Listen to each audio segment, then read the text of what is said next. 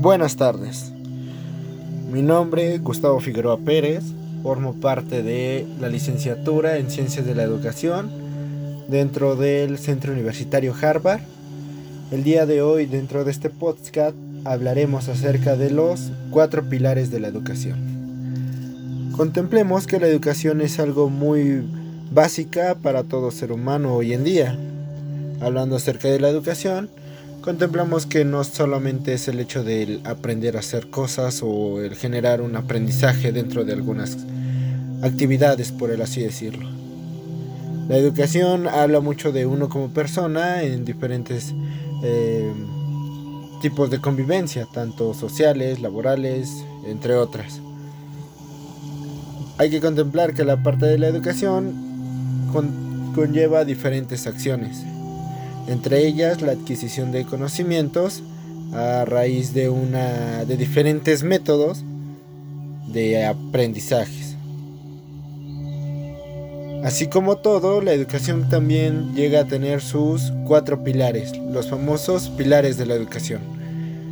Hoy en día vamos a investigar y vamos a saber cómo es que funcionan cada uno, contemplando también lo que es la definición de cada uno, incluso tomando algunos ejemplos.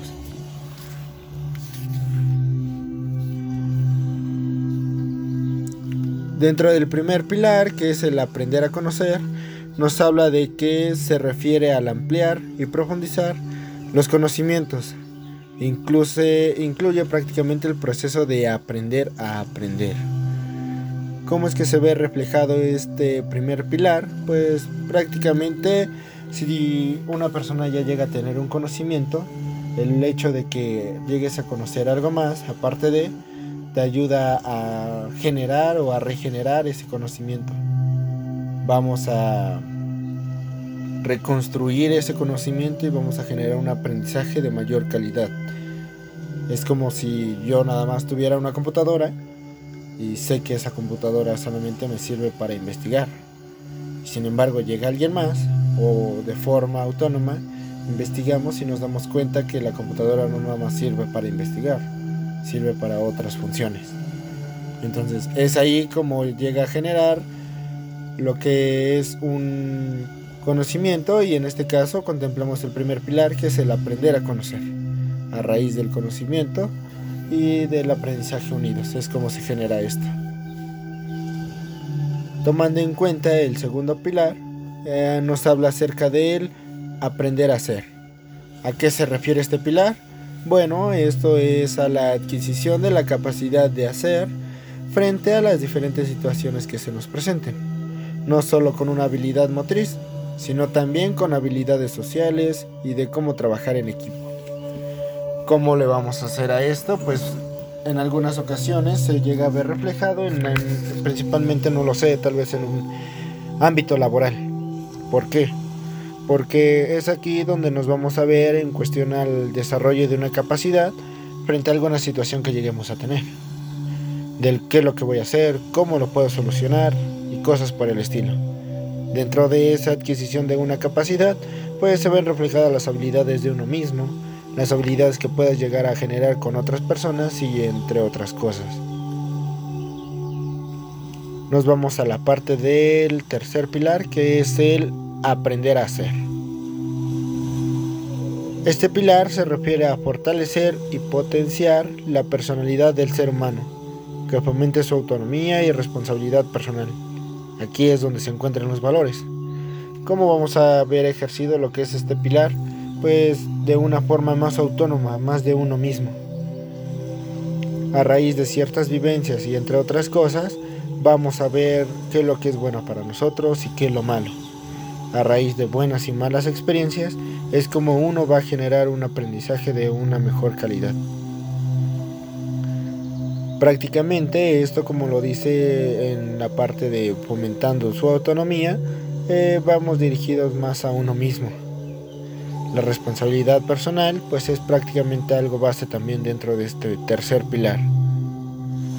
Todo esto se ve reflejado y nos hace lo que es la creación de nuestros propios valores entre otras cosas. Vamos a nuestro cuarto y último pilar, el aprender a vivir juntos. ¿A qué se refiere este cuarto pilar? Bueno, es el fomentar el, reconocimiento del otro, desarrollando proyectos comunes. Aquí se encuentran las habilidades como manejo de conflictos, que el estudiante asuma el, el respeto a los demás y buscando la comprensión mutua y la paz. ¿Cómo vamos a, a ver implementado este cuarto pilar? De una forma más sencilla tal vez en cuestión a otras, pero en algunos casos siendo un poco más difícil. ¿Por qué? Porque en algunos casos la rebeldía dentro de una persona se ve reflejada a, a una edad bastante avanzada, por así decirlo. Hay personas que no solamente son rebeldes dentro de los primeros 10 años, sino se quedan de plano hasta unos 30 años, incluso hasta más. Entonces, prácticamente es aquí es el confrontar ese tipo de actitudes y aptitudes que prácticamente no son gratas y todo esto se va a ver relacionado con el comportamiento dentro de la sociedad. Bueno, por esta parte, pues esos son los cuatro pilares de la educación. Hemos dado algunos ejemplos, entre otras cosas. Ah, hay que contemplar que no solamente estos pilares, pues llegan a tomarse en cuenta dentro de lo que es una educación como tal. Hay que generar un conocimiento más allá de lo que se tiene ya contemplado y pues por otro lado también hablamos de que existen campos de competencias entre otros lados, bueno, por otro parte de, estos cuatro pilares. Dentro del saber, del aprender a saber, se encuentran los contenidos conceptuales, el hacer, contenidos procedimentales y el ser, contenidos actitudinales, así como el saber convivir, contenidos de convivencia. Hay que contemplar que todo esto pues se ve reflejado el día cada día dentro de lo que es, no sé, incluso a partir de lo que es un, un aula hasta dentro de la misma sociedad.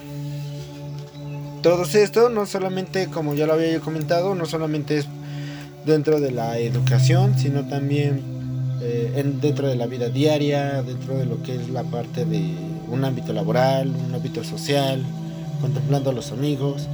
Hay que contemplar que, por ejemplo, en la parte del cuarto pilar, que el aprender a vivir juntos, pues obviamente es para saber comportarse dentro de la sociedad. No, hay, que, hay que contemplar que no solamente es como el, el hecho de que ay, estoy con mis amigos y demás, y por otro lado, pues me comporto de una forma diferente en el trabajo, ¿no?